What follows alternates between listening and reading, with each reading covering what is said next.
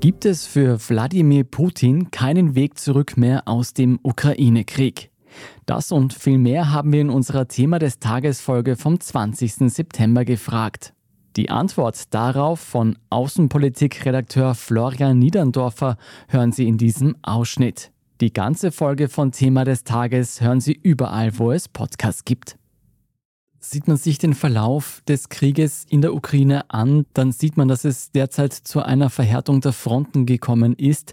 Russland scheint seine ursprünglichen Pläne, die Ukraine zu übernehmen, nicht verwirklichen zu können. Trotzdem schickt Putin weiter tausende Menschen in den Tod.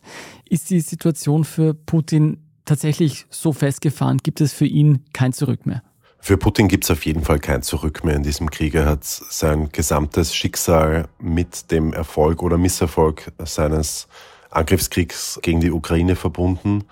Putin kann natürlich jederzeit, wenn er es will, den Krieg beenden per Handstreich. Das würde relativ schnell gehen. Allerdings will er das offensichtlich nicht.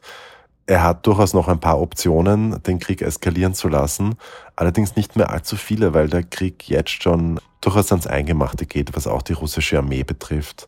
Putin ist mit diesem Krieg verbunden und auf Gedeih und Verderb damit verbunden. Es gibt für ihn im Moment keinen Weg, da irgendwie gesichtswahrend rauszukommen. Ob er schlussendlich den Krieg überleben wird oder nicht, wissen wir nicht.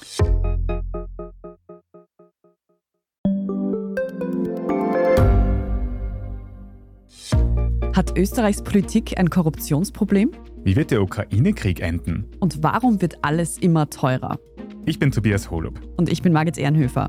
Wir stellen die brennenden Fragen unserer Zeit. Und die Standardredaktion liefert Antworten. Im Thema des Tages, Montag bis Freitag um 17 Uhr, überall, wo es Podcasts gibt.